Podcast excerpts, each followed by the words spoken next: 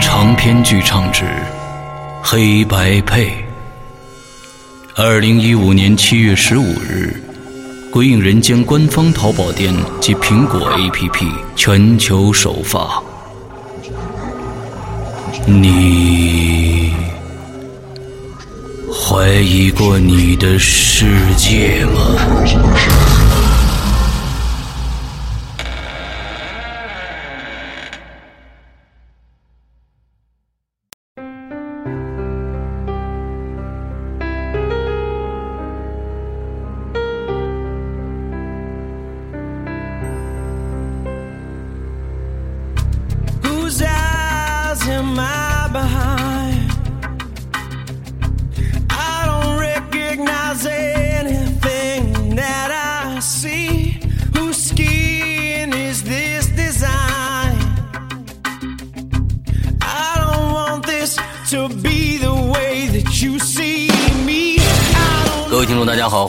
收听影留言，我是石阳。各位听众，大家好，呃，腊八节快乐，我是龙鳞。腊八节啊，对对对，录录节目这一天呢，正好是腊八啊。对。那么大家听节目的时候呢，这个腊八已经过去了，我不知道粥喝的怎么样啊。这个 好了。OK，呃，咱们这个快速的进入我们今天的节目啊。呃，上个星期呢，其实要跟大家啊，在这儿啊。通知一个重要、重要的、非常重要的一个事宜啊！嗯，呃，所有的现在目前来说，呃，我们的这个会员计划已经非常如火如荼的展开了。那呢，很多的朋友啊，呃，是因为苹果设备它付款比较麻烦，比如说要绑定什么卡呀、什么这个那个的，或者是通过银联去付款比较麻烦，所以呢，我们现在开通了一个新的服务。这个服务呢，是专门为我们的 《鬼影人间》会员服务的啊，就是一个会员的客服，请大家注意，会员的客服，这个会员的微是一个微微信的一个客服，大家请记一下这个微信的微信号，这个微信号是“鬼影会员全拼”，啊，就是“鬼影会员全拼”，大家输入这个搜索就可以搜索到我们了。之后呢？我们这里面提供什么样的服务？第一个非常有意思，就是假如说你想加会员，又在苹果里边的付款里搞不定的话，可以来这儿加。也就是说嘛？说什么呢？通过微信转账一九八元就可以成为会员了，而且是呃立马加啊，就是实时加。你付付款以后就可以加，而且在通过这个。呃，我们的微信客服里边的会员客服加会员的话，还有一个游戏可以玩。什么游戏呢？大家都知道，会员里边这个微信里边呢，表情里面有个骰子的功能，对不对？对，一个骰子一骰，你看看几，那大家比大小。那通过这个里边，你可以自己玩一颗骰子，这颗骰子呢，骰到几，我们的会员这个天数给你加几啊，最。最少加一天，最多加六天，反正这是一个呃，并不是一个什么实质上什么，就是一个互动的一个一个玩法吧。反正这个是一个非常好玩的一个一个一个游戏吧啊。所以呢，想加会员但是搞不定苹果付费的，都可以通过加我们的微信号“鬼影”。会员这个微信号全拼这个会这个微信号来加我们的这个客服成为会员，这是第一点。第二点就是说，所有现在已经成为会员的听众们，请大家注意，嗯，呃，因为我们的 A P P 里边没有这种评论呐、提意见、互动的这种功能，所以呢，这个。会员客服也开，同时开放给所有注册成功会员的朋友们，大家可以到这个里边来形成一个组，在里面讨论各种的，比如说啊，我们给我们提意见啊，还有你们之间的一些讨论，还有一些答疑的问题，比如说啊，这这个故事什么时候更完，什么之类的这这样的一些问题啊，这是专门开放给会员的。怎么加这个会员呢？请大家注意。比如说你是想加会员的，就在备注里边添加时候在备注里面写三个字儿加会员。假如说你已经成为会员了，想加入这个讨论组，我们的会员客服讨论组，那么请一定备注你在这个我们这个 A P P 里边的昵称，这是非常重要重要的。另外，再备注一个你的注册方式。注册方式是什么呢？当时你是用的 QQ 注册的，还是微信注册，还是微博注册，还是邮箱注册的？之后把这个备注好，发送给我们的这个后台的审这个这个审审核人员，他就会把你加进来了啊。如果是我们的会员的话，他就把你加进来了。OK，这是我们会员客服的呃新添的这样的一个功能，请大家啊想成为会员和已经成为会员的，请加这个客服。另外。我们还有给未成为会员的朋友的一个客服，这个客服其实以前就说过啊，是我们鬼影人间的客服。大家呢，比如说有在淘宝上买东西的疑问呢，或者有对会员的一些疑问，比如说啊，这会员里面内容包括什么呀？呃，还有什么这这个那的，完了。还有一些，比如说关于我们的节目的更新呐，这个普通的在我们免费平台上更新呐，什么这些疑问都可以加这个客服。这个客服是一个 QQ 号，请大家记录一下：四七二幺七七零六零。这个在这里边可以回答各种各样《鬼影人间》相关的问题。大家再我再说一遍啊，QQ 四七二幺七七零六零。呃，龙鳞，我说的够清楚了吧？够清楚啊。啊，好，呃，够清楚，因为我觉得是这样子的。那很多问题呢，你你说一万遍还是有人不懂啊，所以呢，就是我我我就我就不说了啊，就就就就就不说了啊。好，那其实我们的这个前前面的这个前言就说完了啊，请大家去加一下我们这个两个客服。OK，那我们今天正式进入我们的主题啊。上一个星期呢，我们留的主题，因为已经跨年了嘛。所以我们的主题呢是辞旧迎新大事件啊，嗯，这个这个这是一个老生常谈的一个话题，说一件二零一五年自己最难忘的诡异事件，对吧？对。哎，这个二零一五年呢，呃，是一个什么样的年呢？对于我来说，呃，最恐怖的一件事情，那收了个逆徒。哎，对对对对对对。最恐怖的事情就知道你要说这个，收了一个逆徒，你知道我特别后悔啊！在二零一五一五年的这个这个，我记得是三月份吧，还是几月？三月份啊，嗯，差不多。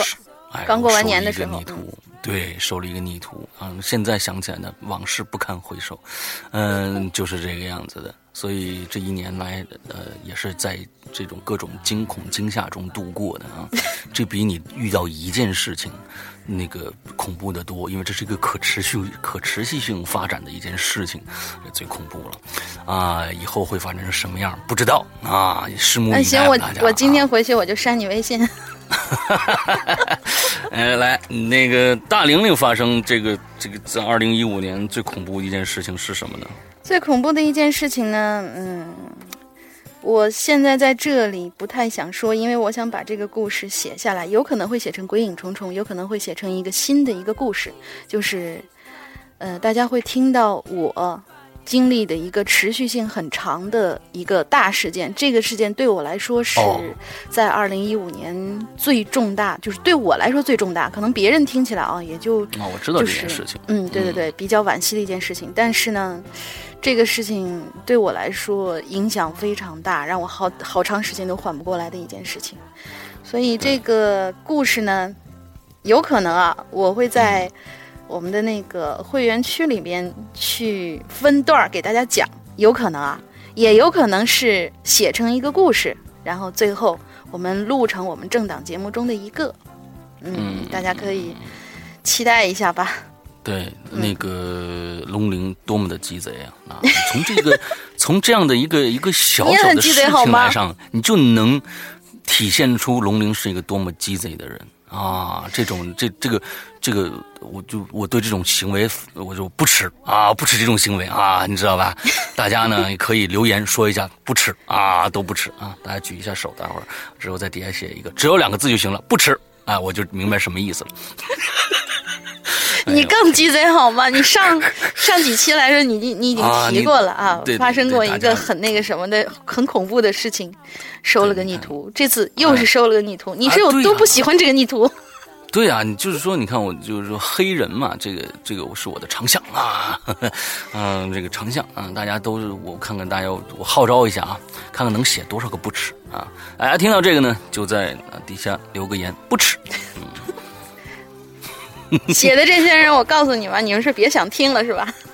哎，好了，我们今天来来来来来接着讲故事啊。嗯，我们看看鬼友们在二零一五年都遇到了什么。我觉得第一个故事好像跟我有关系，是不是？嗯，第一个故事好像跟我有关系哦。哦，对，跟黄条，哎，鬼影一姐黄桥有关系。那你你先来吧，我来念这个吧。嗯，第一个故事呢，鬼友叫小童，呃，小腾向前冲啊，小腾向前冲。嗯，这是个新鬼友，嗯，以前好像没有留过故事的啊。他说：“世阳兄、龙玲姐，你们好啊！话说怪事年年有啊，偏偏去年特别多。不过呢，总有那么几段经历让我。”现在想起来，都会不由自主的打个冷战。印象最深的是关于梦的怪事儿。在写之前呢，哎，请大家脑补一个情景啊。如果有一天，你从噩梦中惊醒，发现你眼前看到的和你刚才在梦里发生过的。似乎可以衔接起来，或者二者是一模一样的，你会害怕吗？当然了，如果梦的主角是你和一位妙龄女子的话，你可能还会哎暗暗窃喜。不过，如果你在梦里和一位站在墙角背对着的女人，背对着你的女人，比如说黄条，跟这样的一个人有过交集，你还会清醒吗？退一步说，你敢醒过来吗？哎，这是一个开端啊，听听后续是怎么样的。我记得很清楚，那是二零一五年八月十六号，星期六。缘分呐，啊！我在百度乐播上找到了一个名为《鬼影人间》的栏目。哎，向来对于恐怖元素很感兴趣的我，自然有着如获至宝的喜悦。那里边有一个非常高大上啊，这个白这个各种是高富帅的一个男生啊，呃，就是各种形容词啊。在里边说：“恐惧由心而发，鬼魅由眼而生。黑暗中，你敢回头吗？”哎，这么一个人啊，特别牛逼的人啊。很快，一名一篇名为《寻人启事》的故事开始播讲了。嗯，这哥们是从第一期开始听啊。呃，在对名叫刘诗阳的这位仁兄的声音感到。荡魄射呃荡魂摄魄的同时啊，也为故事的情节暗暗啧舌。总之呢，听完这个故事以后，我对这个节目就产生了好感，尤其是对那个黄挑的形象很感兴趣。至于怪事儿，也就开始于晚上睡着以后，和这个名叫黄挑的女子的二人世界里。我在晚上两点十几分的时候，好像被尿憋醒了，于是下了床，摸黑走向卫生间，打开灯，随即一阵快意袭来，嗯，尿完了，嗯，就在我洗完手准备关灯的时候，无意间瞟了一眼镜子，可就这么一看。让我瞬间感觉头皮发麻、瞳孔放大、印堂发黑呀！我的妈呀！镜子里分明有个长头发、穿白色连衣裙的女人，她背对着我，站在我卧室沙发的墙角，也就是我床的对面。她一动不动，跟雕塑一般。只是她披散着长头发，让我害怕极了。我觉得腿有些抖得厉害了，毕竟好端端的房子里多出一个人来，这他妈不是经常在恐怖电影里面发生的情节吗？这我爸我妈在外地工作很忙，所以呢，我一直是一个人住在房子里，这可怎么办呢？我就呆在这站那儿几分钟。等我恢复了些理智以后呢，便悄悄的退出了，退到了厨房。我抄起一把水果刀，端着一盆早上吃剩下的羊血，就出羊血。就出去了。听着啊，这羊血他解解释了一下啊，羊血就是那种暗红色固体状的，摸起来软软滑滑的，吃起来有点血腥味的，是不是就是就是猪血啊，什么鸭血啊，什么这些东西？对，血豆腐就是对吧？对对对。啊，羊用羊的血来做，哎，我还真没吃过羊血啊。嗯，我也没吃过。是吧？嗯。啊，这还挺挺奇怪的，羊血啊！他端了一盆血豆腐啊，就像那个像黄条的人走过去了啊。哎，他接着说啊。来到卧室门口，那女的依然是那个姿势，丝毫没动。我就壮胆大喊一声：“嘿，你谁啊？怎么跑我们家来了？”他没说话，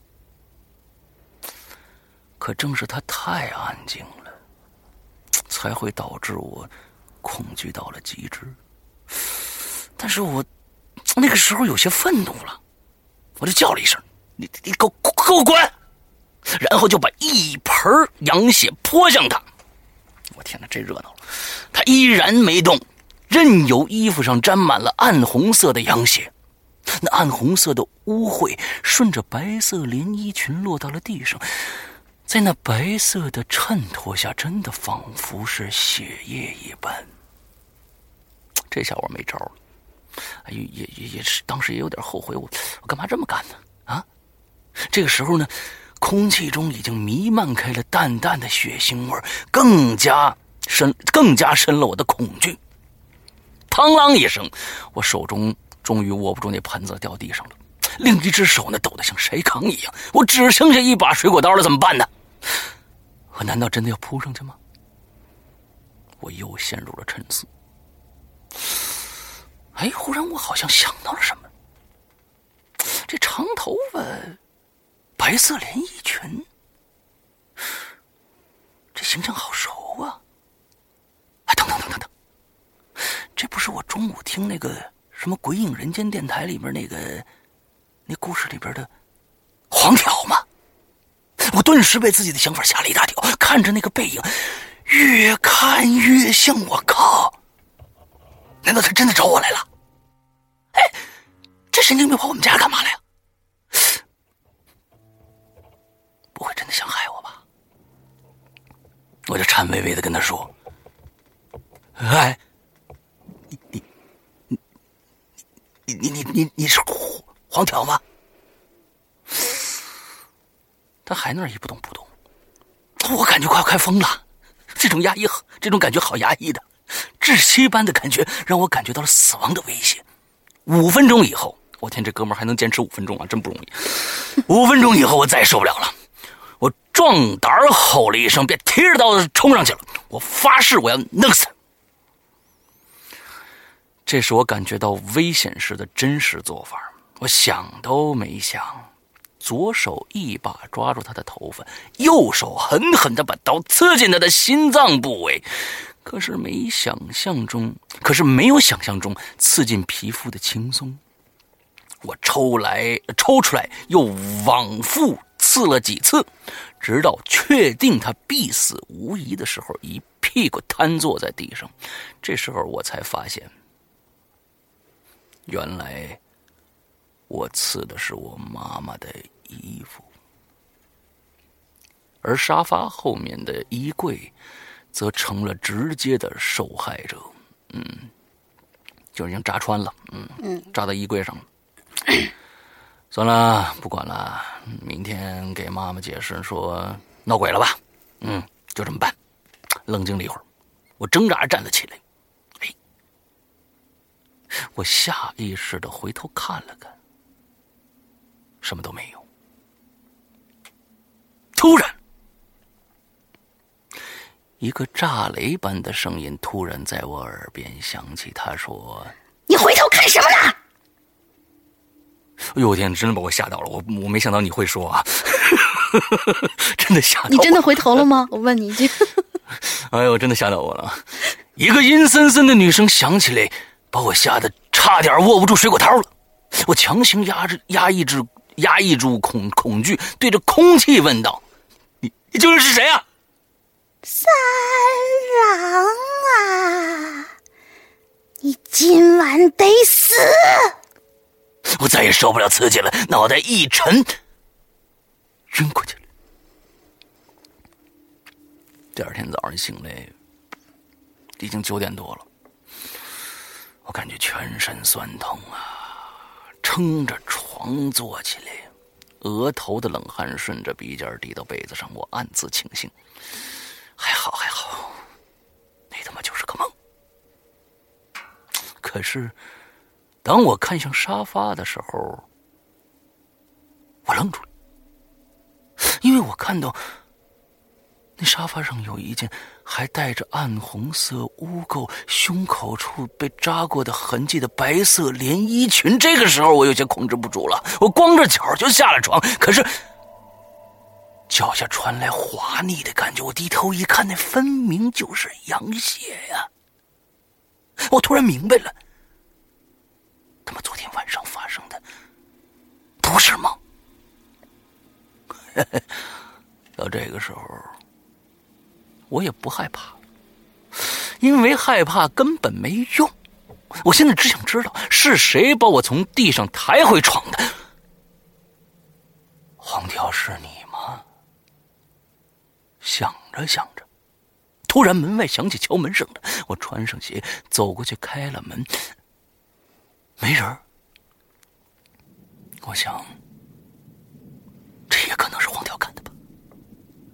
我赶紧跑出去。我希望能找着他，可是最终我还是无功而返。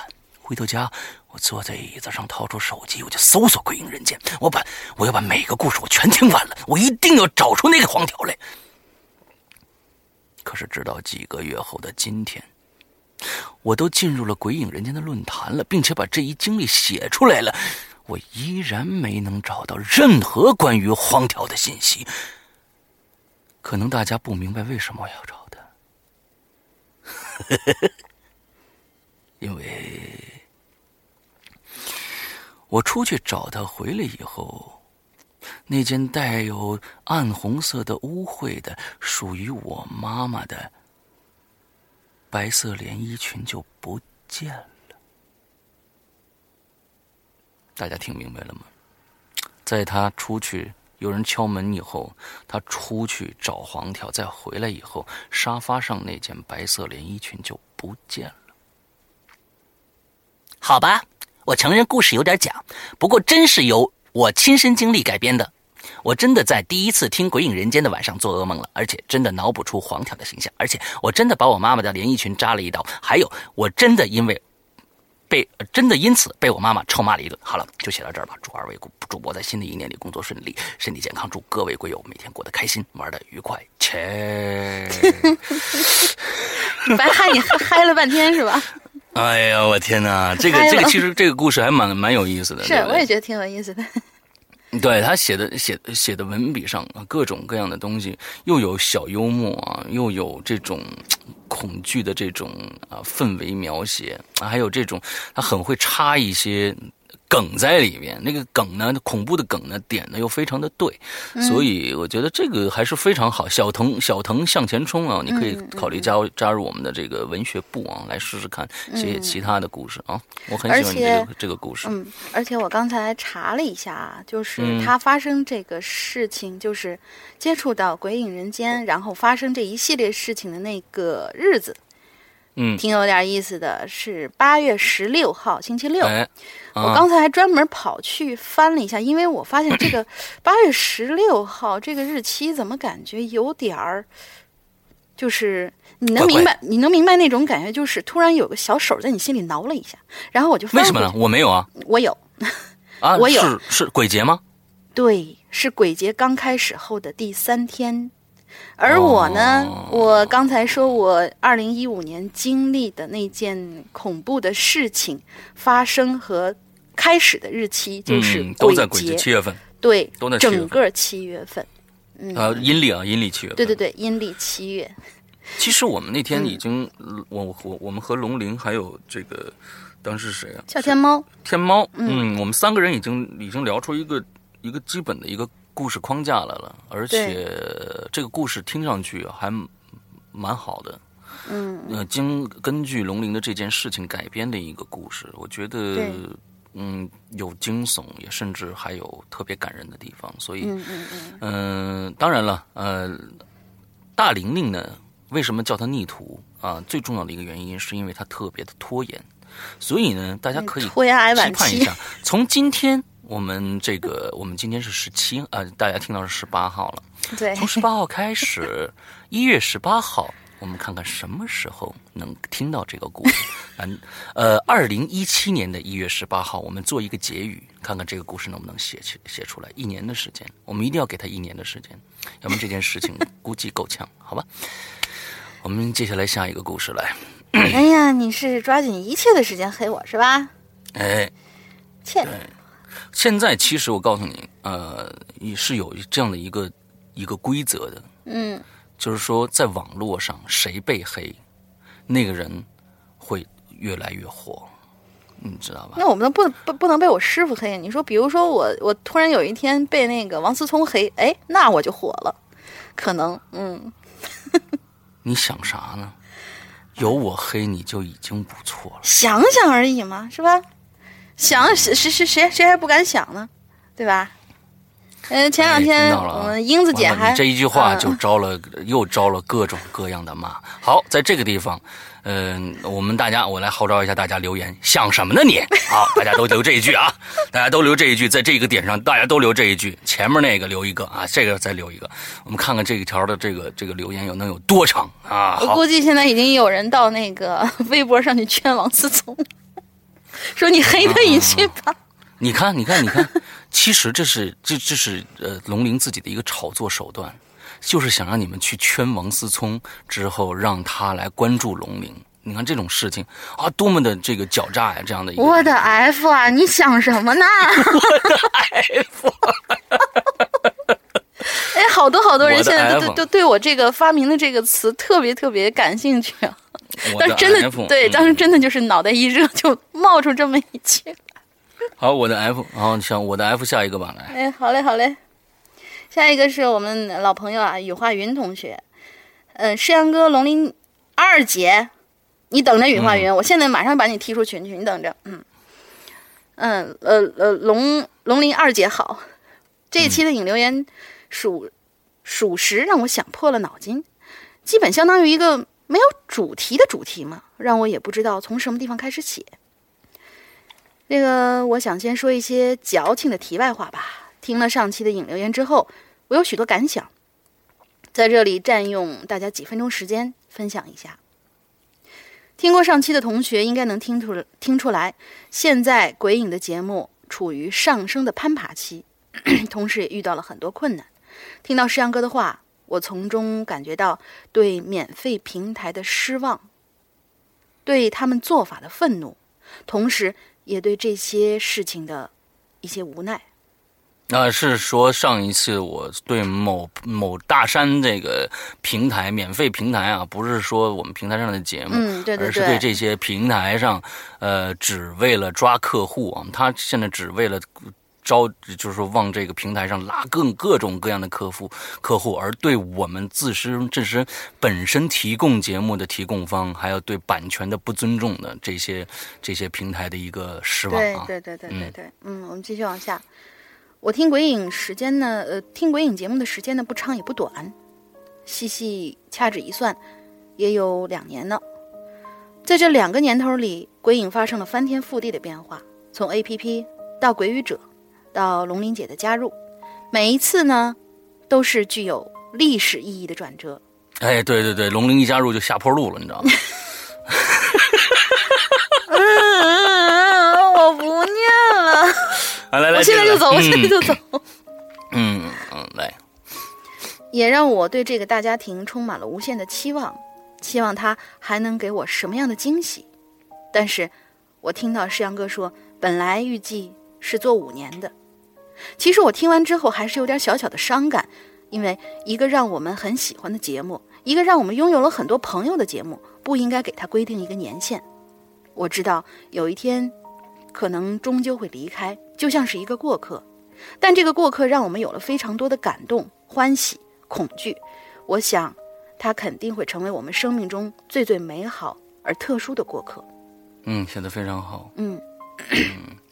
其实，呃，我在这儿想插一句啊，呃，大家可能都知道，我上个呃星期在我另外一个节目啊《观影风向标》里面发布了一个信息啊，就是说啊，我们《观影风向标》无限期的呃这个延期啊不制作了，是为了什么啊？是因为嗯有一些听众呃恶意的去人肉波米同学。之后呢，把这个人肉来的信息，包括呃各种各样波米的资料啊，包括家人，包括女朋友，包括各种各样的东西，呃，搜集起来以后进行篡改，传播给其他的听众，让人去误解、曲解波米怎样怎样这样的一个行为。呃，我想跟大家说的是。我想替做 Podcast 这些博主们啊、主播们说一些心里话。我做《鬼影人间》四年了，我做《观影风向标》两年多了。那其实我们这些主播是弱势群体，可能现在已经有听众啊已经跳了，他说啊，怎么你们会是弱势群体？我可以讲给大家听。首先，呃，我们现在百分之九十五以上的 Podcast 是不盈利的。我们没有一一分钱拿，我们也不是求名，呃，我们只是想表达我们自己的观点，想分享我们自己的观点给大家。那呃，在这个期间，这个我们会收到各种各样的呃回复啊意意见，呃，有很多啊一半以上的这种意见是。呃，关于我们节目的啊，关于我们的一些论点的讨论的，这都非常非常的好。但是还有百分之三十以上是对主播无理由、无端的谩骂。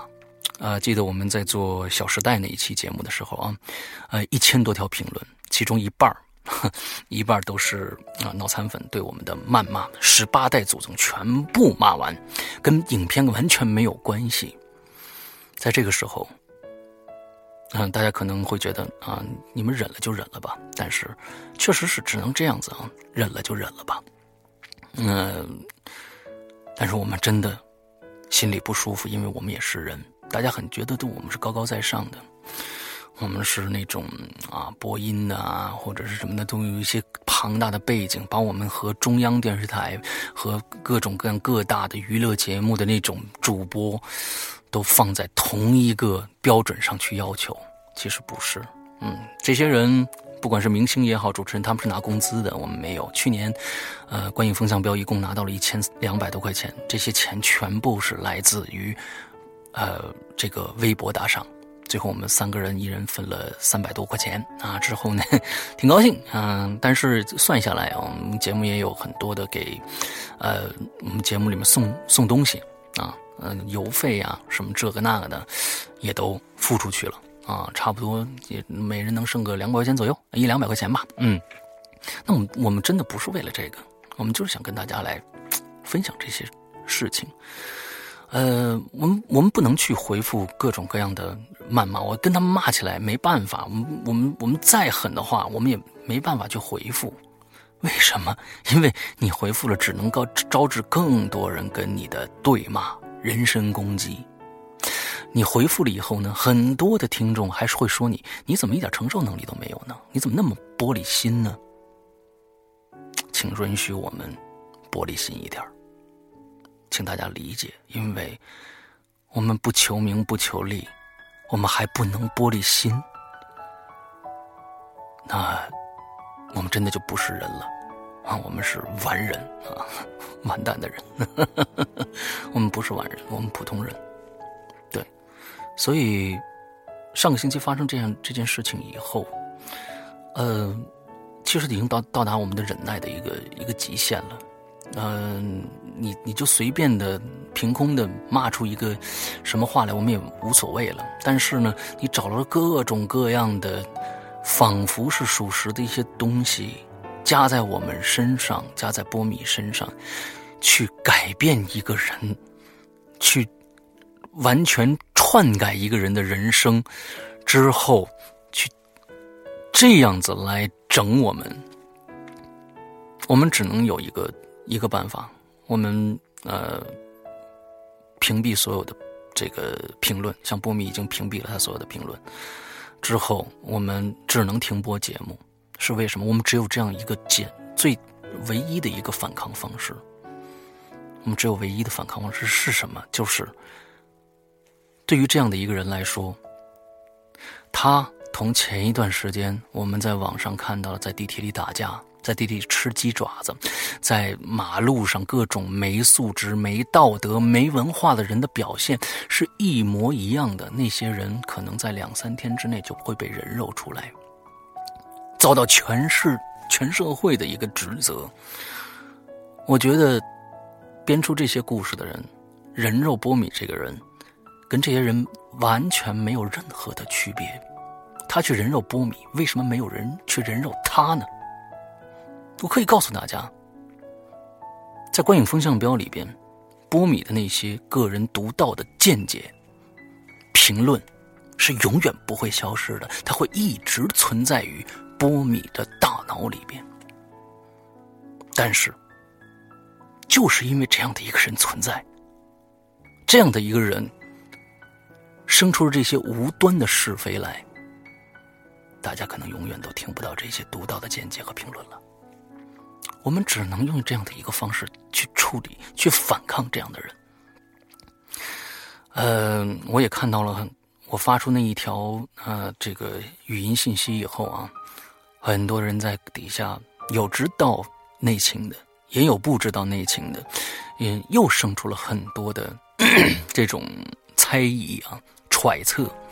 其实我知道，我今天写说了这些话以后，也会有更多的嗯。反驳我说的话的人出来反驳我，但是我还是一样要说，我还是一样要说，我要给这些辛辛苦苦做 Podcast 的人，嗯，诉诉他们的苦吧。嗯，有些人说，嗯，你们肯定是这个太玻璃心了，别人说一两句，不就是那什么事儿吗？这个事儿那个事儿的，你们就别理他呀。赶紧回来吧！你把我们当成呃这个置之于何何处了呢？我想说的是，写这样的评论的听友，呃，可能会伤你们心的一句话就是：你们真的站着说话不腰疼。呃，对于我们这些博主来说，我们只能这样去挽回我们的自尊了。所以我说，我们是弱势群体。好，接下来我想跟大家说的最后一句话就是：请爱护这些。嗯，不仅是《归影人间》，不仅是《观影风向标》，制作其他栏目的各种各样，啊，想尽想方设法去讨大家欢心的这些不求名不求利的这种播客节目，请大家去珍惜这些人吧。在这样的一个社会里，不求名不求利，非常非常的难。他们想方设法在讨好你们。请努力的去爱他们，因为这些人才是真真正正可贵的人。呃，他们需要你们的爱，需要你们的呵护，需要你们的帮助。所以，嗯，我今天就先说这么多。这是我的肺腑之言。嗯，我从来以以前从来没有在我们的节目里面说过这些话。呃，这也其实是我。做了四年《鬼影人间》啊，还有两年的这个《观影风向标》的一些心里话，嗯，这些话其实嗯，总是觉得不应该跟大家去说啊。我们我们应该保持一个积极向上的一个态度，让大家看到一个我们我们本来大家的生生活都都非常不容易了，每天啊奔波，每天啊工作，各种各样的烦恼，我们不能再给大家添堵了。但是。遇到了这样的一个事情，也有很多的听众在说：“你给我们一个理由，你给我们一个理由，你告你告诉我们你为什么不做了。所以想在这这儿也算是做一个解释吧。嗯，呃，至于呃观影风向标是否还要复播，呃，什么时候复播，我现在给不到大家一个啊圆满的答案，希望大家理解。OK，咱们嗯接下来下一个啊。行，我们继续啊。哎，雨化云的抒情还没说完呢。哎，他说，嗯，一周也只有引流言能跟世阳哥有一次错开时间、错开空间的交谈。虽然听到的时候距离我写写这稿子的时候有好几天了，但是现在的我就好像跟世阳哥面对面听故事一样。嗯，还有听到龙玲姐在 A P P 里面的鸡汤，总会让人心中产生些许的感动。前几天吧，龙玲姐跟我说，看大家的反响，好像不是特别喜欢鸡汤，想要尝试着改变风格。当时我就说，其实我们大家都是喜欢龙玲姐，并不是龙玲姐的什么风格。虽然呢，各种风格我已经见识过了，在这里就不吐槽了。嗯，你最好别吐槽。只要龙云姐能跟我们分享她的生活，我们就很开心了。一个真实的自己，不是比什么都好吗？嗯。好了，说了一些不着边际的话，本来想说的更多，只是话到嘴边，太过矫情的话实在说不出来，好吧？OK，现在我们接下来开始讲故事，这几个故事呢都是非常假的故事，假的不能再假的故事。P.S. 这次山哥总会信了吧？哎，这个不没有负负得负负得正啊，这个一般呢。不会出现在你的故事当中，还是假的啊！大家去听，这当当是假的听啊。嗯，好，嗯，第一，他这个有编号，上面写了，呃，第一个故事说，我们现在有了一个习惯，基本每晚呢都会在鬼影群里开始开启语音聊天，一聊就能聊到凌晨三四点钟。这件事儿呢，我记得是上上周的周六，那天群里举行了一场故事会。由于我那天发烧，所以眼皮一直抬不起来。本想着听完故事会，呃，听完故事会去，去阳台上抽根烟睡觉的。此时还有几个人在那里语聊，我就边听他们聊天边走向阳台，打开窗户，一阵冷气就从窗外飘进来，我冷不丁打了个哆嗦，让我让我的精神一下就提了上来。我点着了烟，一口一口的吸着。不知道那天晚上怎么了，我就是觉得哪儿不对劲儿，就好像有个人站在我旁边似的。我的注意力也从大家的聊天声中转移到现实中来。我左右看看，什么都没有，但是那种感觉一直没有消散。但是我又发现没什么异样。也就没有去管他。等我抽完烟，把烟头掐灭之后，不知道怎么的，那晚突然就像发神经一样，把头探出了窗外。就在我探出去想要看看四周的时候，突然我的脖梗子就硬住了，因为我突然意识到一个问题：在我的右手边，也就是我们隔壁邻居家。还有一个脑袋在外头，我慢慢的转过头，就发现这颗脑袋距离我也就一米的距离，正在死死的盯着我。由于当时已经过了午夜，整个小区已经没有了光亮，我也只能通过月光的反射看着那个人一闪一闪的眼睛。我急忙抽回身子，然后用手机慢慢的探到窗外，打开前置摄像头，拍了一张照片发到群里。可照片上并没东西。凭我对诗阳哥的了解，现在可能会问，这有什么的？兴许这隔壁邻居也在抽烟呢。反而你看，你根本不了解，反而根本没问。反正就是又会说我胆小之类的。但在这里我要强调一下。我的隔壁根本就没有主人，在我们小区的公告栏上，都有这间房子的出租出售信息呢。曾经我爸爸还打电话问过那个价格，我第二天也确定了一下。早晨上班的时候，我去敲过门，没人。晚上下班的时候也去敲门，还没人。我还把耳朵贴在门上，里头没有任何的声音。但是我真的确定、一定以及肯定，我看到了有个人探出头，在看着我。嗯，这就是他的第一个故事。第二个故事呢？他说这件事儿啊，发生在二零一五年的二月十三号。当时呢，我还在北京，住在高碑店儿。那天正好要回家，所以就乘坐地铁去北京南站。我记得当时已经八点多了，四惠东那一站人头攒动，一号线并没有开。我隐约中就听到前面有人在讨论，说是五棵松站那块儿有人跳轨自杀了。现在一号线封闭了，本想本不想耽误时间等下去，刚想转身打车去火车站的时候，地铁就开始放行了。那我在这里要普及一下，我想对稍微对北京有了解的人就会知道，北京除了雾霾，还有一个可圈可点的东西，那就是地铁。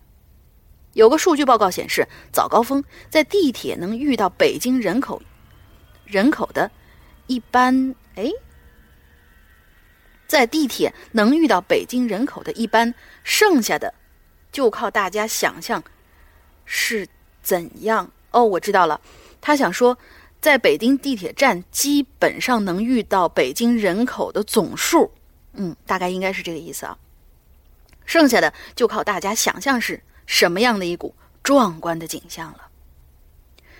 我的身材呢比较瘦小，每次去挤地铁都是两脚离地被前后夹着进去。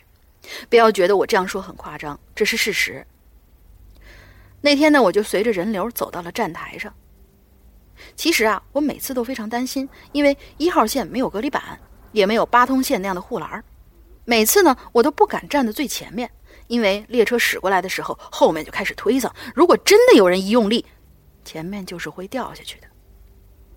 由于人太多，加上我带着行李，我没有选择乘坐这一班，想着下一班可能就有座了，所以我就低头刷着微博，也没心情去跟他们抢。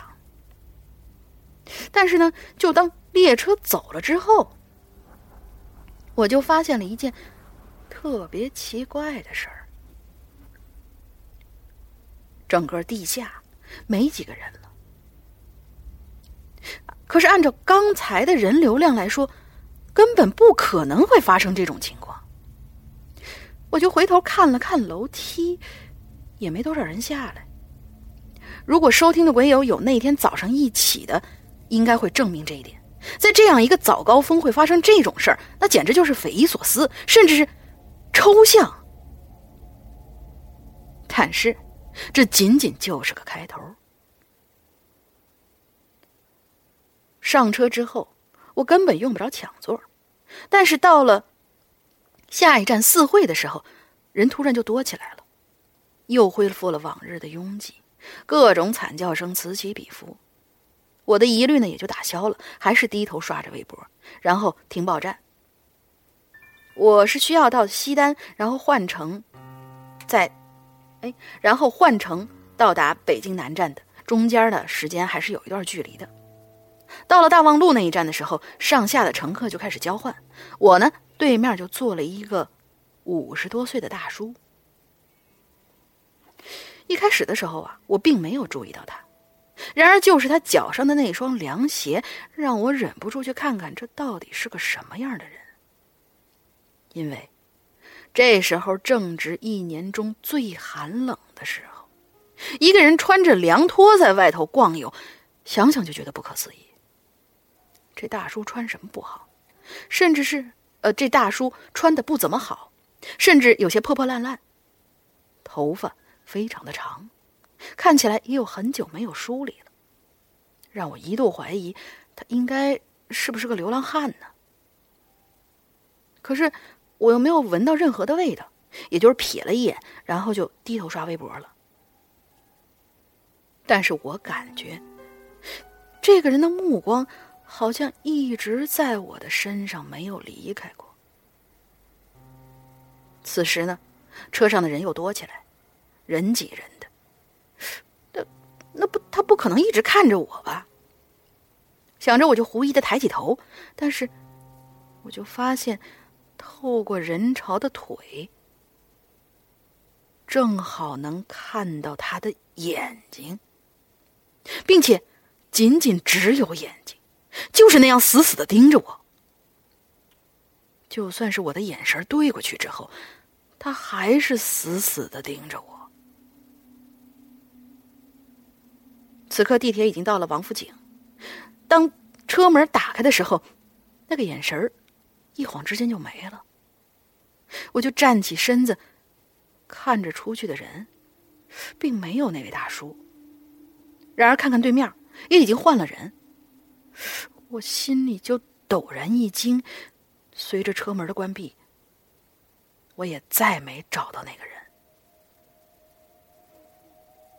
当地铁启动的时候，进入隧道。我正发着呆想着刚才的事儿，心说一个大活人怎么就说没就没了呢？突然之间，我就看见对面的玻璃上印着一个人，虽然只有那一瞬间，但是我绝对能够辨认得出，就是刚才那个大叔。他还是那么死死的盯着我。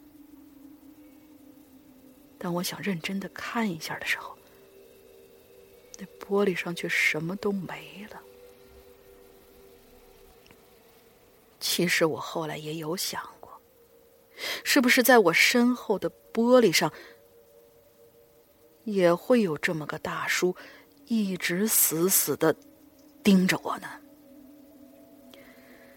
好了，今天讲了两个故事，在这里给收听的鬼友们，还有石阳哥、龙玲姐拜个早年啊！我估计前年前的几期，最后结尾都是拜年吧。Oh my god！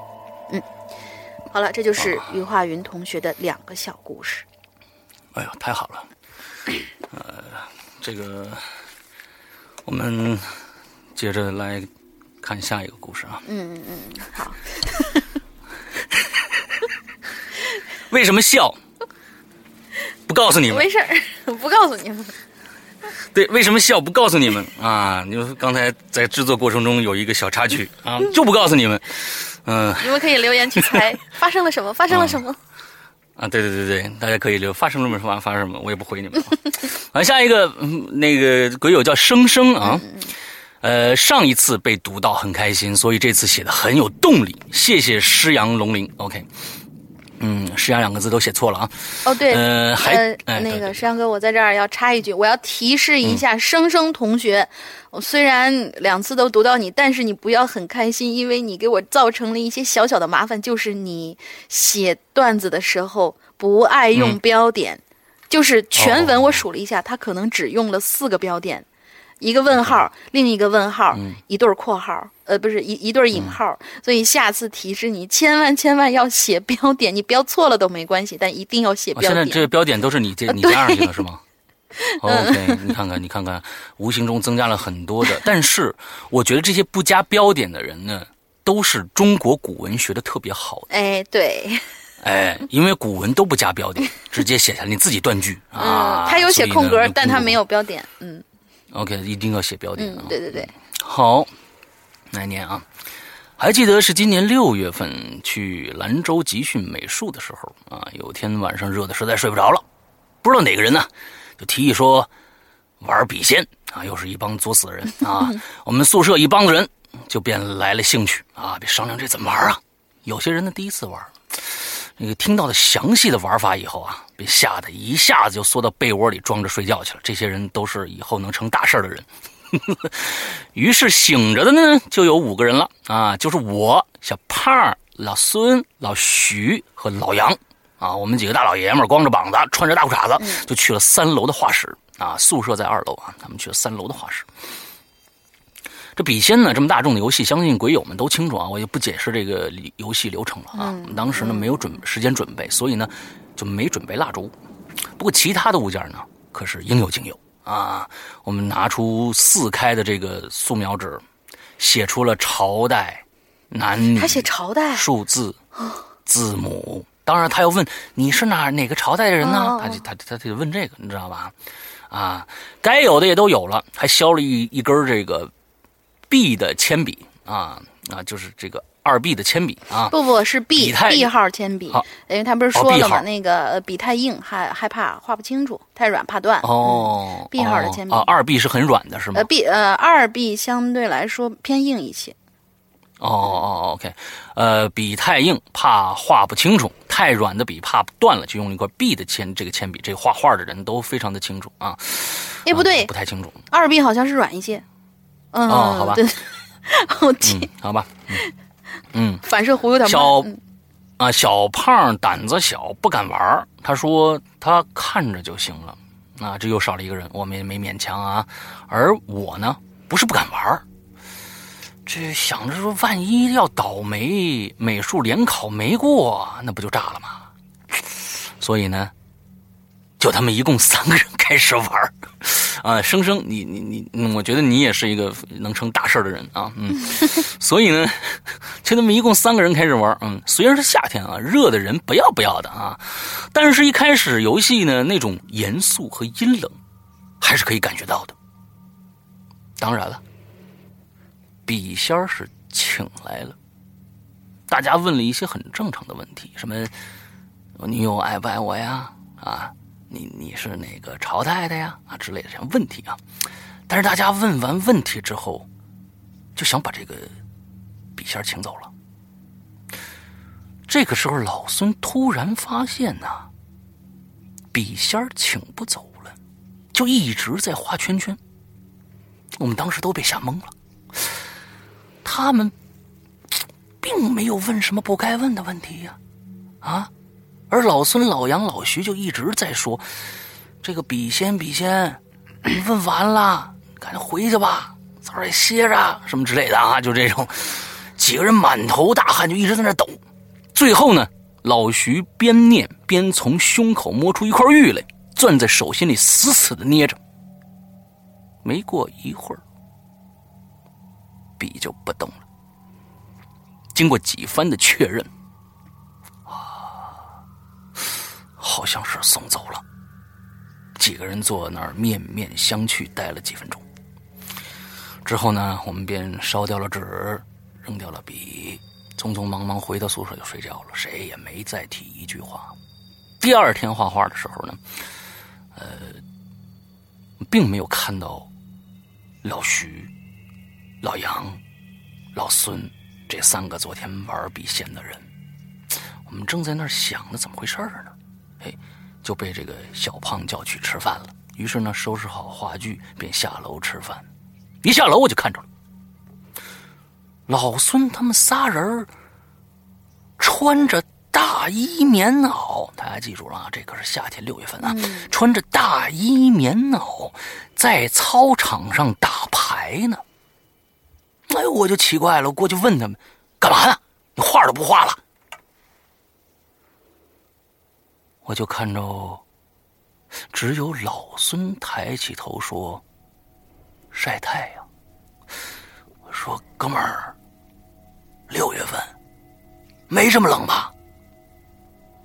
老孙就说了：“今天刚起床，就不小心摔碎了手机。老徐丢了一百块钱，老杨和女朋友分手了。我还心想这事儿如此怪异的同时，往他们身上，往他们身后再去。”望过去，就在看过去那一瞬间，我心都冰了。一座灵棚就矗立在一单元门口的那个门口，特别扎眼，特别的诡异。嗯，哎，这故事就完了。对我在我我我我在想，昨天他们晚上碰到那个那个鬼，难道就是这个灵棚里面的？对啊，有可能啊，因为那个我记得我听那个猎鬼人的时候说是千万要不要玩这些各种各样的笔仙儿、招各种碟仙儿那种游戏，因为你嗯招来的可能不是仙儿，大多都是鬼。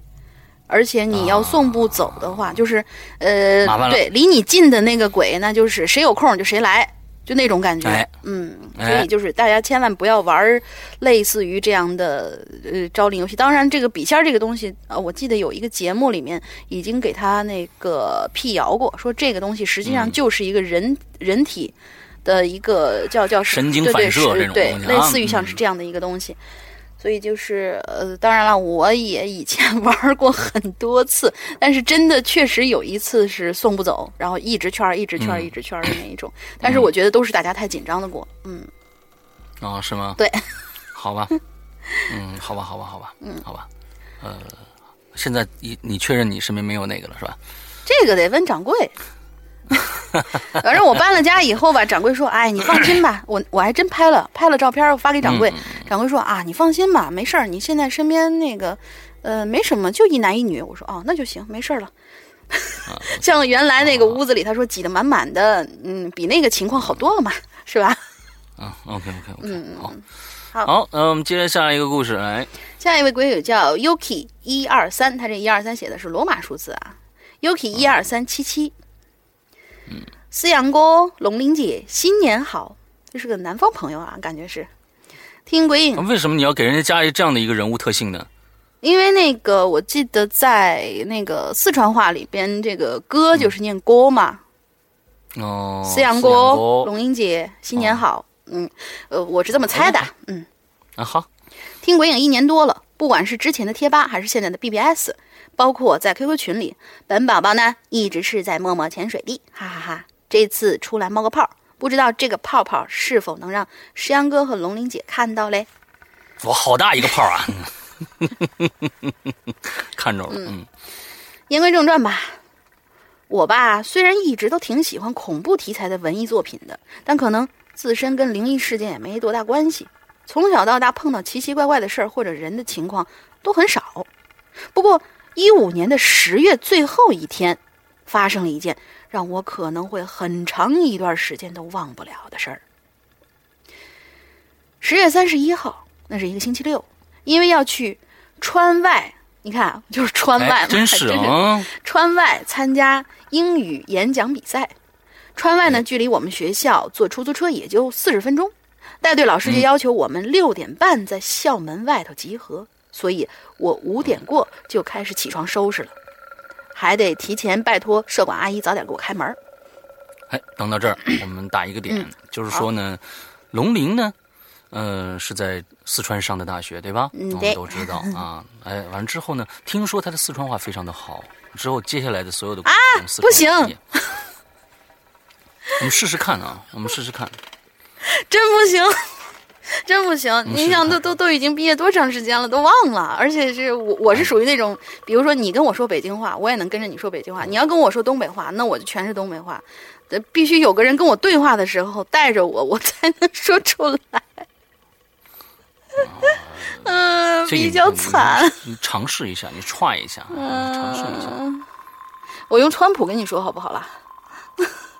川普，啊，试试嗯看，试试看，哎，也也也挺有意思的，对，来，嗯，我嘞就迷迷糊糊的嘞站在这个宿舍阳台上刷着牙，呃，看着外头就走神儿了。就发现呢，马上就到十一月份了，这重庆天气还是蛮冷的。早晨呢五点半的时候，这学校里头安静的连根针掉下来都能听得到。我嘞就机械的刷着牙，脑袋里头还想着等一下要披件厚一点的外套着。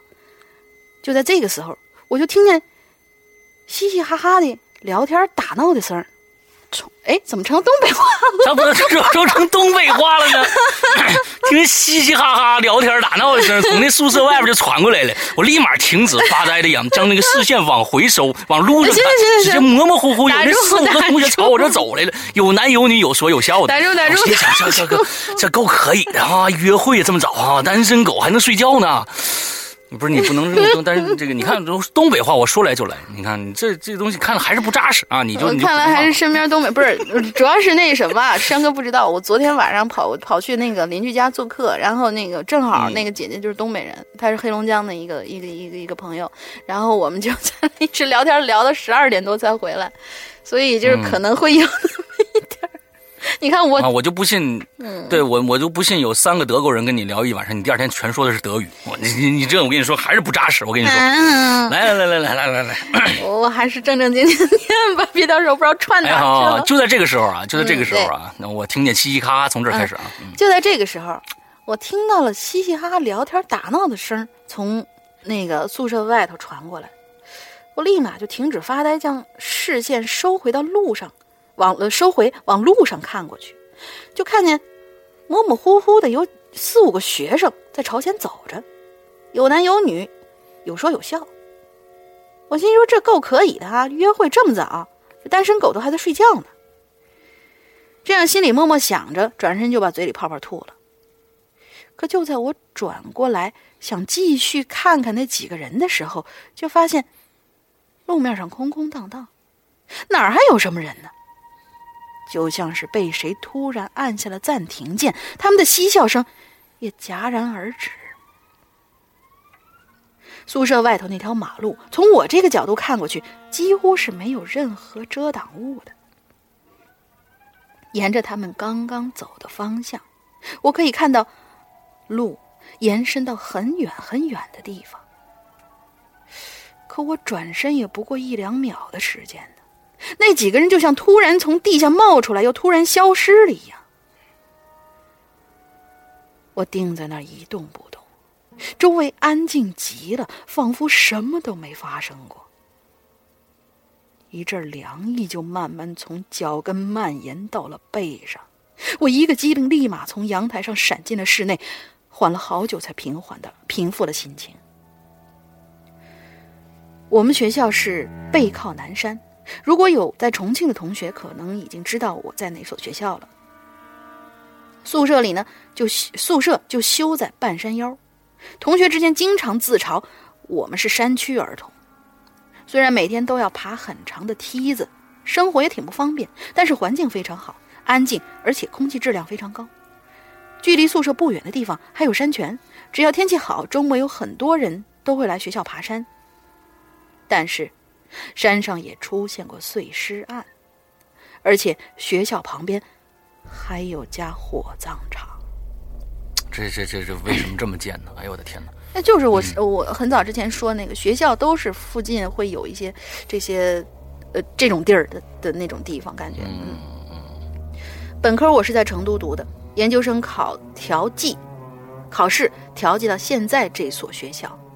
每个学校都流传着类似于每年都死人的校园传说，其实都带有夸张的成分。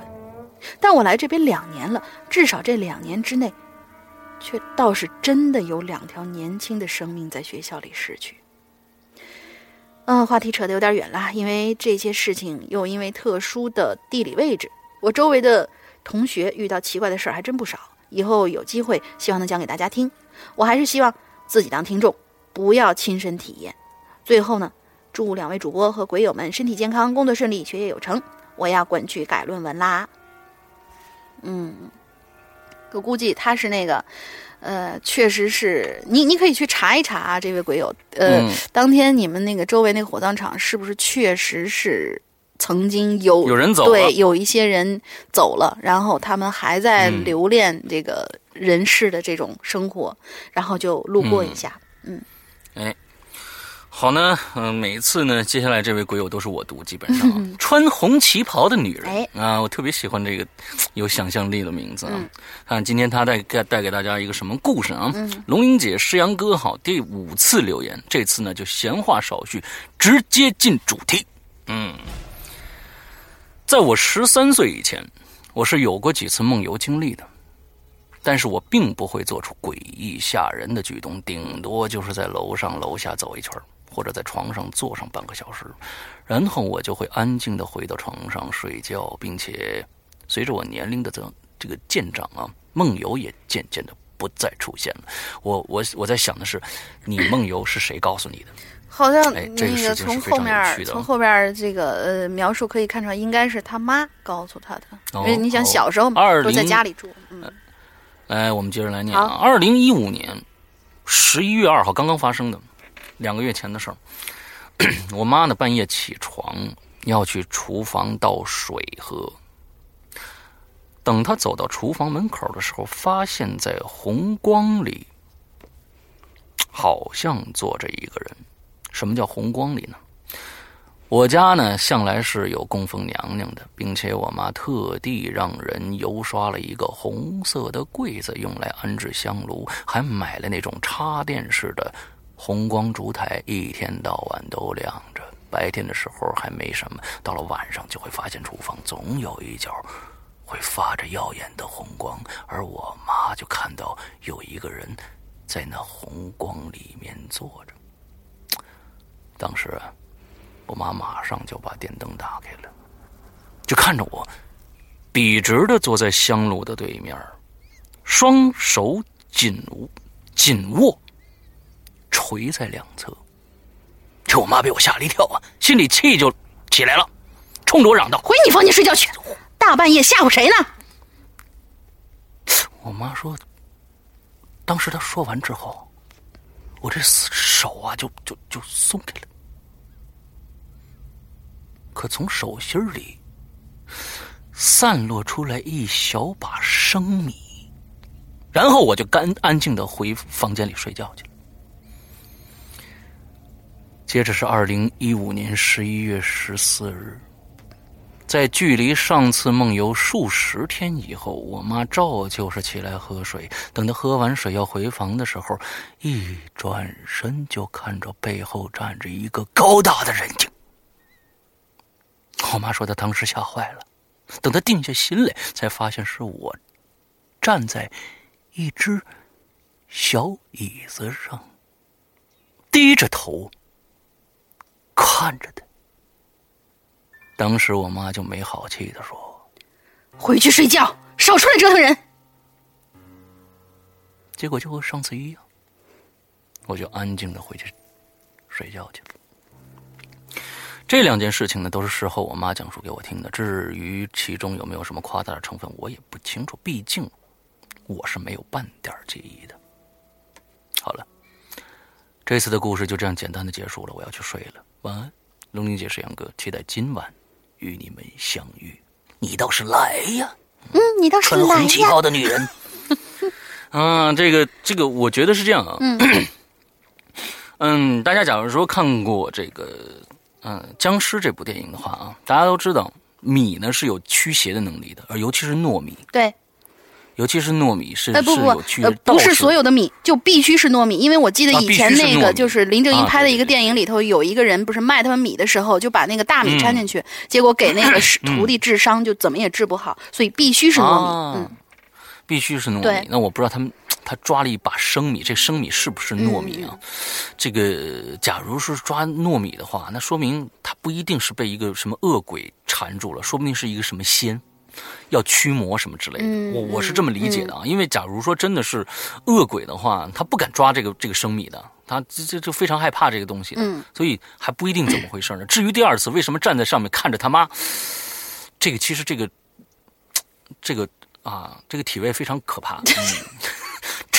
站在站在一个椅子上，完了之后高高的，完了之后冲着下面看，看着他妈，我天，我这个这个叫半夜看碰到这样的，而且这真的是非常非常可怕。而且他妈非常镇定。嗯，而且这位鬼友好像也是，呃，他他他梦游的时候是睁着眼睛的。哦，他说过吗？他低头呆呆的看着他妈呀，啊啊，是睁着眼睛的，这个也挺可怕的。对对对对，嗯。嗯，这个挺想起来挺其实挺可怕的。对对，我所以我们这穿红旗袍的这个女人果然是有点故事啊。嗯，OK OK，好，我们接下来啊，好久不见的令余生，老朋友令余生，石阳哥、大玲玲，你们好，我是令余生。今年遇到最恐怖的事儿啊，莫过于在是莫过于是关于鬼影在人间了。呃，这里做个广告，我有一个私人电台，是哎，我们可以给他做个广告吗？可以啊，嗯，假如他是做恐怖故事的，我们就不做广告了。音乐类型的电电台还是可以做广告的，或者是鸡汤类的都是可以的。哎，对对对对，都可以啊。嗯，广告一下，我有一个自己的私人电台，是荔枝 FM 幺八三三二零九，嗯，是一个音乐类型的电台。好嘞。令余生，大家参参加过《鬼影人间》的，就是那个呃那小女孩声音特别可爱，带点东北味儿的那个，呃。这个上大学的时候一一推门里面是黑的，发现里面坐满了人那个啊，就是他讲的故事啊，就是他。嗯，这个事情呢，就发生在录鬼影的那天晚上。我得到了一些灵感，就做了一期关于恐怖音乐的专题。当我放《寂静岭》里面一首歌的时候，突然就卡住了，而且正好是卡在一个女生的呻吟声那个位置，而且反复循环这一段。当时已经凌晨一点钟了，我就只能把它删掉重录。结果第二次又卡在了幸福大街的一首歌，叫做《现场》。卡在了一个很嘈杂的字，那个字就是“杀”，杀人的“杀”。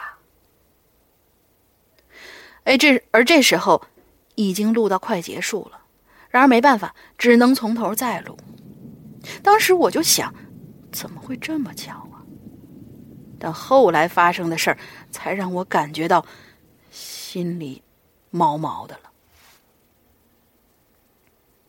录完以后，大约两个礼拜的一天晚上，我重温了电影《枪火》，因为我是《银河印象》的超级粉丝。嗯，我也是。嗯，《枪火》很好看，我是前两天才看的。哦，是吗？嗯。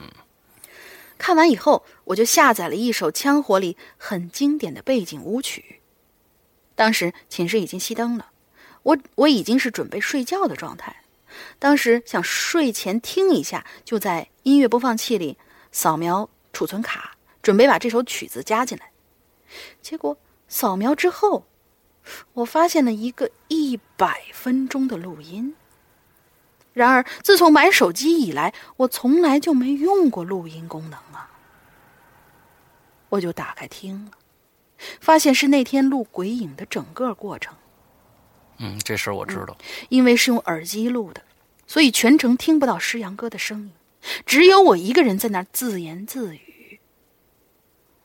在大概九十分钟的时候，整个录制过程已经结束了。然而，就在多出来那几分钟的时候，我就听见有人用气声连续叫了三声“林雨生，林雨生，林雨生”，还说了两次“拜拜”。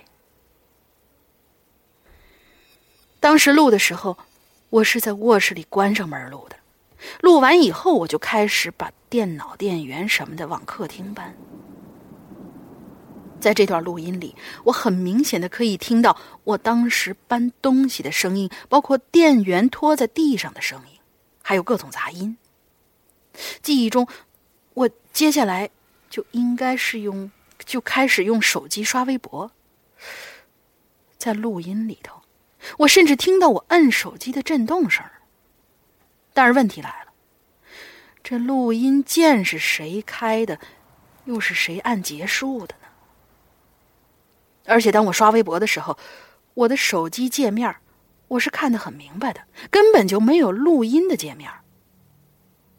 那他又是怎么停下来的呢？当我躺在床上听这段录音的时候，接下来听到的。才是最让我毛骨悚然的，就像是一段电波异常的声音。详情可以参考《鬼影实录》啊，那个电影。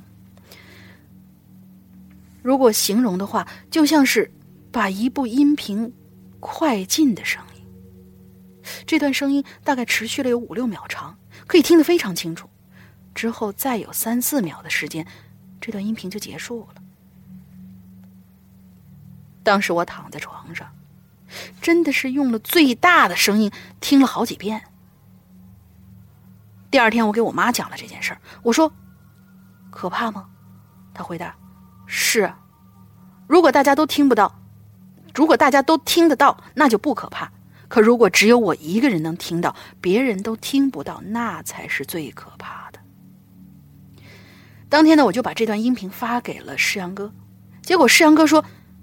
他什么都没听到，我就跟他说，就最后那三分钟，声音很大的。结果直到今天，石阳哥都没给我回过话。如果不是能听的节目的话，我会以为石阳哥消失了呢？哼哼。后来呢，山东山东的鬼友糖糖在听了《鬼影在人间》之后，来沈阳找我玩我给他听了这段音频，他说他完全可以听得到，而且声音非常的大。所以我想，现在的诗阳哥会不会是从上身或者结界那里开始就不是诗阳哥了？所以他才听不到正常人能听到的声音。这个想法还有一件事呢，很可笑。嗯，嗯，我我我也有这种怀疑，因为我觉得三月份我认识山哥的时候，山哥是一个非常非常和善的大哥哥，现在就变成了一个老鸡贼。啊，是吗？对的，啊，那是你是没有认清我的本来面。你本来面目就是老鸡贼是吧？好吧，好吧，好吧，我们可以脑补一下这个结界里面那那那个发疯的石阳哥才是平常石阳哥的日常状态啊！真不知道我师娘嗯平常日子怎么过的。哎，还有一件事呢，就是我看到我那期《鬼影在人间》里头，有鬼友说我录的时候旁边有人，还有人说我在讲那个鬼打墙那个故事的时候，声音跟一个男声重叠了。在这儿，我可以明确的说，我当时所所在的家里头只有我一个人，而且我把卧室门关得死死的，就像是一个密闭的密室一样。嗯，最后的最后呢，嗯，鬼影又伴随我走过一年了。真的喜欢声音那么好听、性格还那么好的诗阳哥。对，你是没有认清诗阳哥的真面目。你要每天跟他打，哎每天跟他打交道，你试试。嗯好，嗯，喜欢最近念故事念的最越来越好、认真细心的博学的大林，谢谢哦，是吗？嗯，啊！嗯，好，我不想理你了，我真是。喜欢所有的代班主持，也让我体会到了诗阳哥不在时候节目不同的风格。喜欢那些有呃那些眼熟的有才的鬼影大咖们。鬼影和观影，一个关于恐怖，一个关于电影，都是我最大的爱好之一，也是在电台里我目前认为在这两个领域做的最好的。很多超级有名的大电台可能会分几个板块那一种，做的类似这种题材，可是我觉得和诗阳哥做的这两档根本就没有可比性。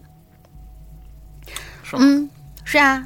听得我心里暖暖的哈啊嗯，最后呢，感觉鬼影是一个充满人情味儿的节目，希望鬼影可以一直一直的做下去，也期待靳东哥什么时候也能回来玩儿，期待永远有鬼影的陪伴。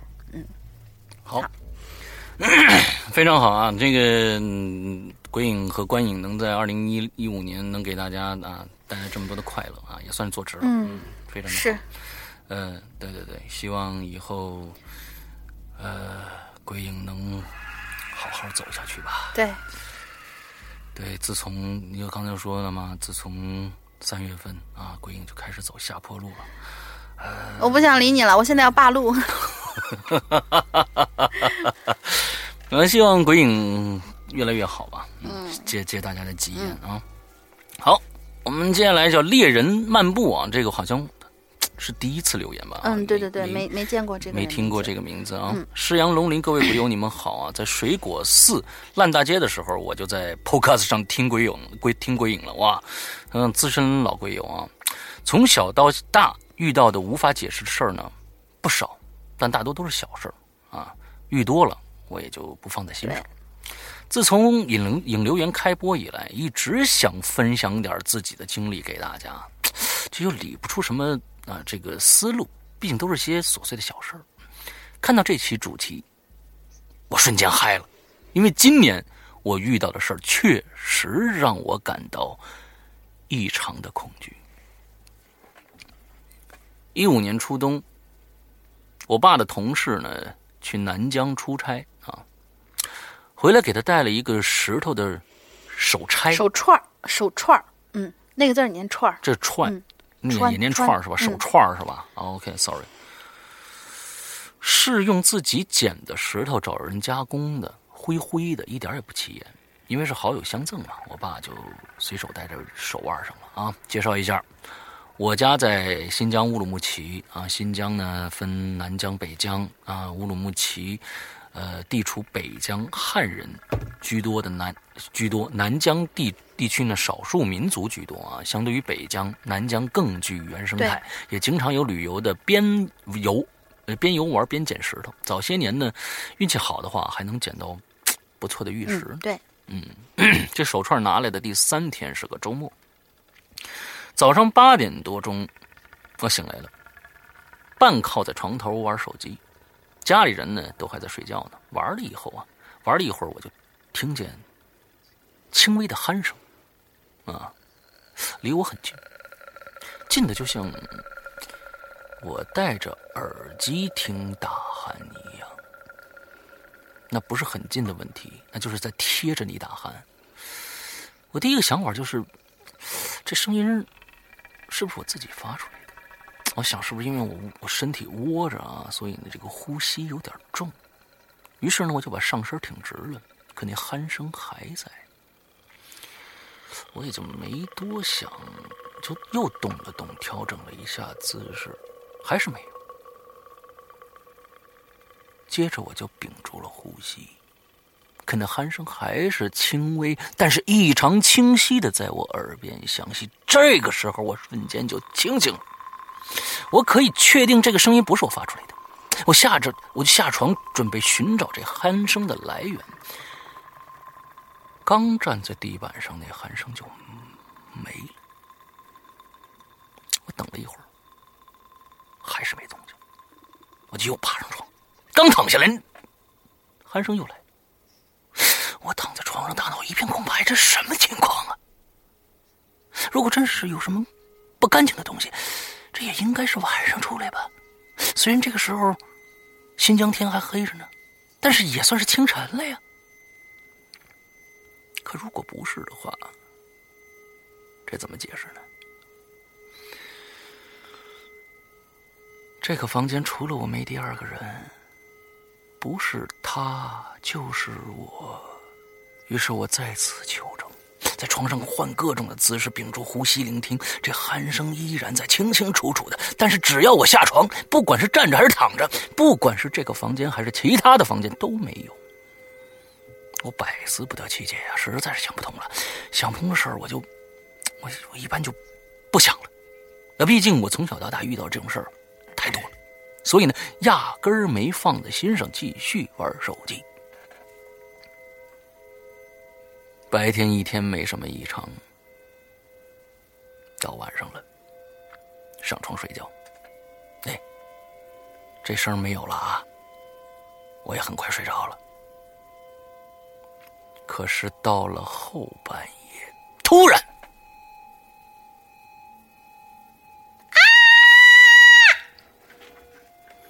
你反应好慢呢，一声女人的尖叫把我惊醒了。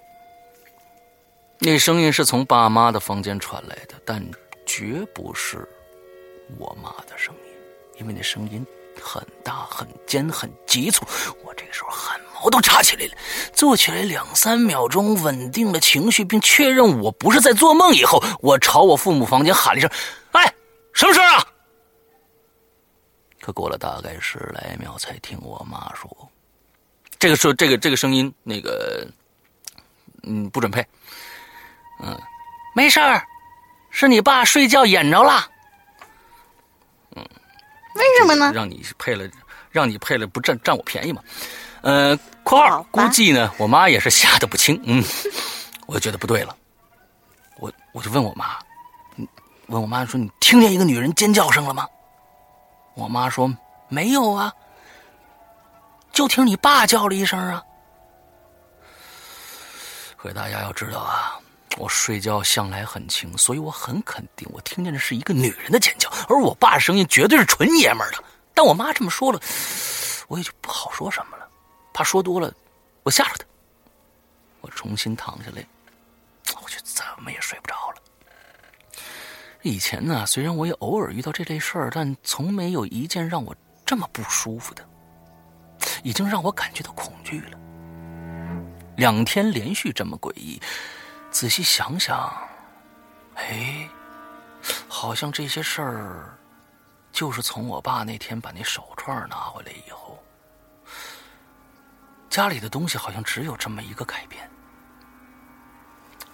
好不容易熬到天亮，爸妈起床以后，我就问这事儿我爸就说呀，说他昨天晚上做梦，梦着一个女人一直在掐他的脖子，他挣扎了一晚上。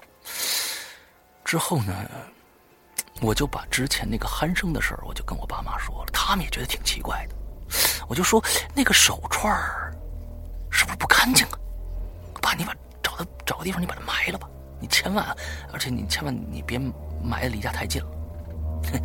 我爸就笑了，显然没把这事当回事但是我再三叮嘱，我爸勉强答应，上班以后会处理，我才稍稍放下心来。当天晚上，我就问我爸：“这那手串你埋了吗？”我爸说：“这别人刚送的，是吧？你这转脸就扔，这不太好吧？”不过呢，他收起来了，没带。那我想想也是啊。那接下来呢，几天也没再发生类似的情况，我的心也放下来了，也没再关注这个手串。大约半个多月以后，有一天我加班到很晚才回来，爸妈都睡了，我肚子有点饿，就到厨房看看有什么吃的。正在我一通乱翻的时候。有人进厨房了，我回头一看，我妈。可奇怪的是，我妈看都不看我一眼，直接从我身边飘过去倒水喝。我很奇怪，换做平时，他肯定要问我：“怎么啦？饿啦？我给你弄点吃的什么的。”啰嗦一大堆以后，不管我是不是真饿，都强迫我再吃点东西。可他今天怎么完全忽视我呢？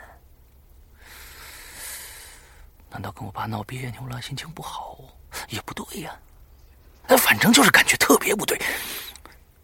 我心里正奇怪着呢，我就看见我妈已经喝完水，往厨房门口走了。我就赶紧说：“嗯，妈，有没有？”吃的呀，我饿了。我妈正好走到那门口，背对着我，身子一下就动顿住了。她没说话，也没回头。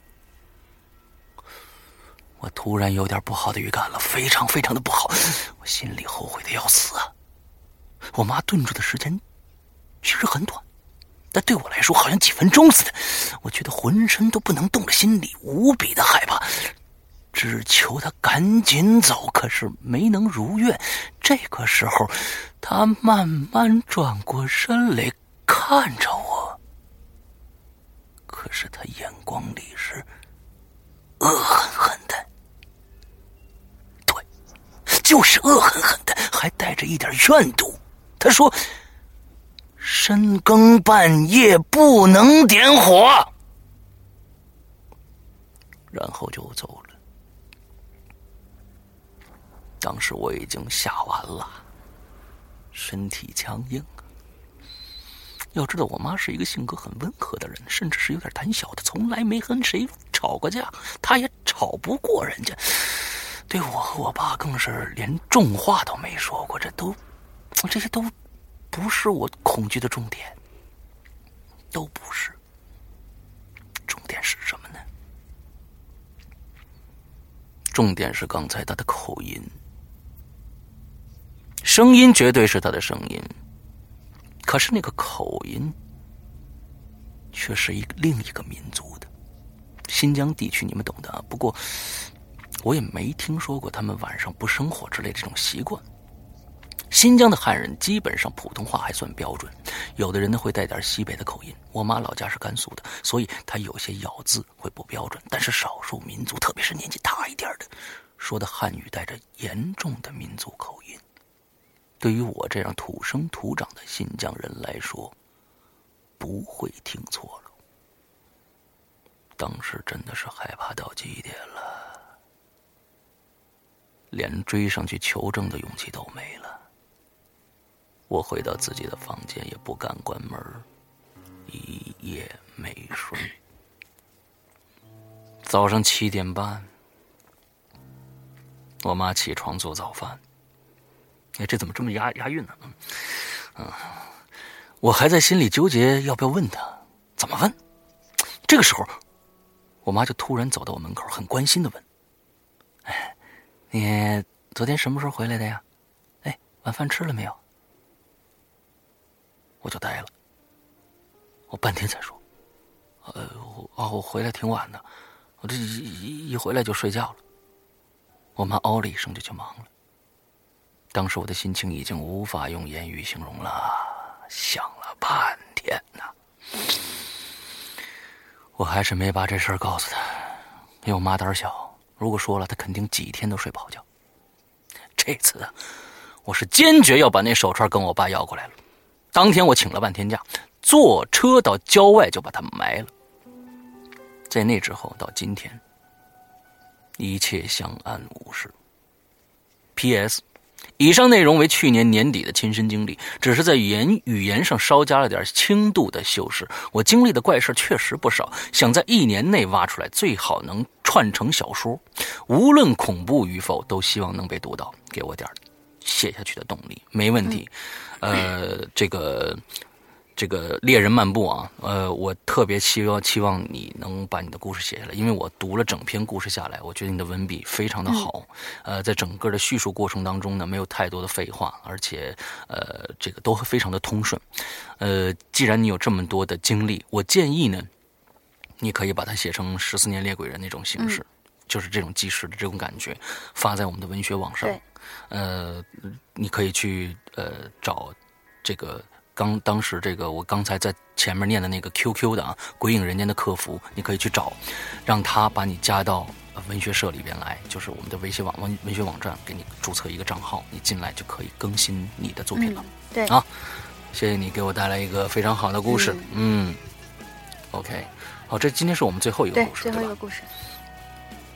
OK，好。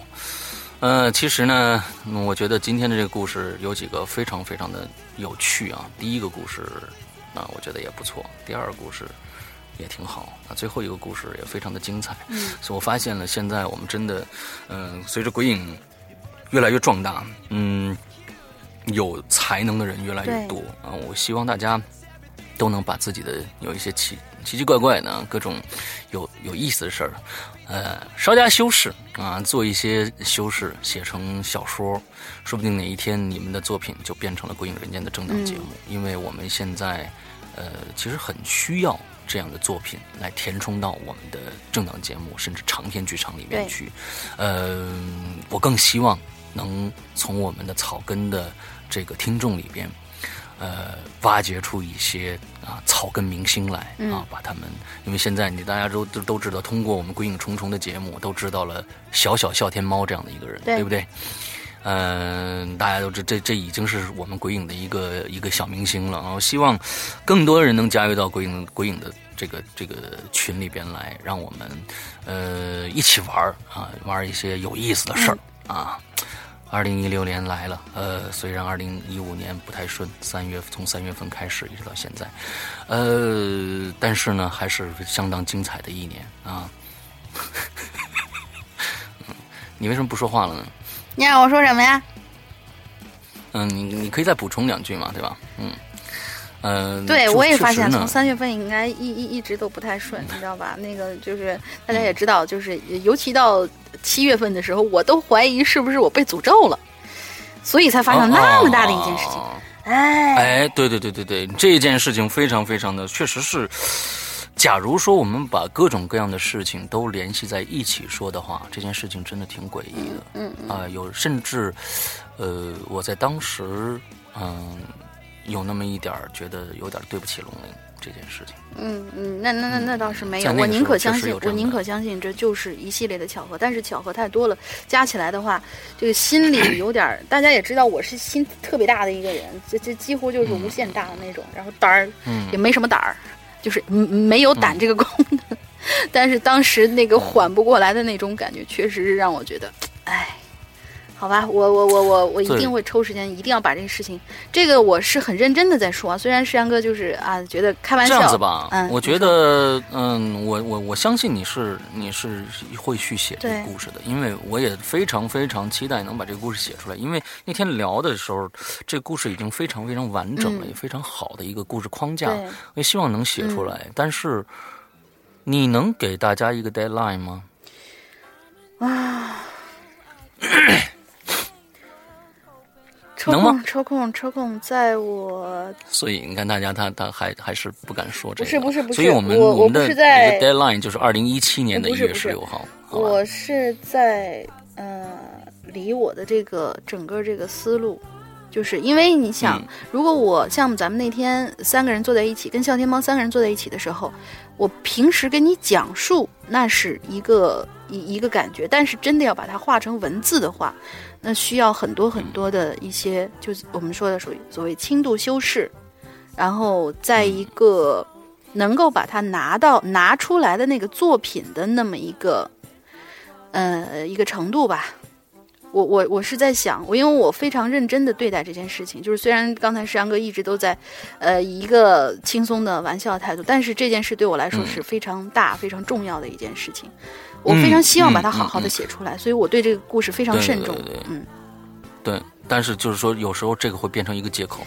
嗯，就像我们我们经常这个 呃，大家都问我，哎，你们为什么还不更新《鬼影重重》啊？我就会说，嗯，《鬼影重重》其实非难非常难写，我们用过的这个桥段呢，呃，也都但这个是真的我想找一些新的招，新的招儿，我们再去写这个故事，呃，各种各样的。其实有时候这个东西呢，会变成一种懒惰的一种借口。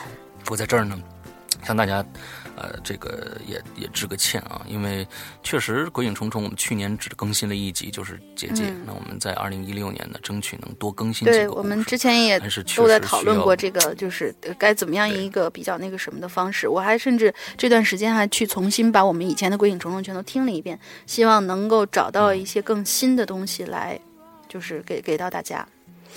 让大家觉得至少是不，嗯，就是一听啊，我猜到结局了啊，又是假的啊，又是怎么怎么怎么样啊，那那那种感觉也是我们不想要的，嗯，嗯嗯嗯好，呃，基本上今天我们的节目就到这儿结束了。那在这个星期呢，我们的会员专区将更新三集第 N 种呃复仇方法、和两集第六季的新故事。啊、因为我们在后来的这十四集的《鬼影人间》第六季里边，呃，故事非常的多啊、一共有五个故事，十四集五个故事，都是很多的都是两集、三集这样的一个一个长度，所以还挺挺好等的，一个星期能等完一个故事，所以希望大家更多人去能去啊、支持我们的会员计划啊、可以去加我们的这个。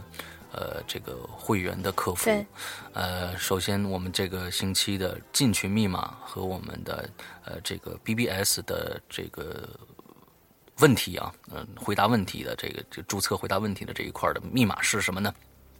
就是我们的会员客服的微信号是多少？大家回答这个就 OK 了。希望大家呃，是希望所有的这个会员啊，已经成为会员的都去加这个微信号，因为我在里面可能会把大家揪成一个群，大家在里面可以讨论各种各样的事情，而且可以通过你们的这个呃直接的这种联系，我们能会直接收到对于《鬼影人间》呃现在目前的会员专区里面的内容，大家是否满意？有什么样的修改？有什么样的建议和意见啊？那我们是主要是呃以这样的一个呃出发点来建这个群的。另外，呃，我们会员里面可能有一些小的通知，也可以直接群发给大家，让大家知道我们要有一些什么样的事情啊会发生啊、之类的这样的。所以今天的节目呢啊、到这儿结束，祝大家这一周快乐开心，拜拜。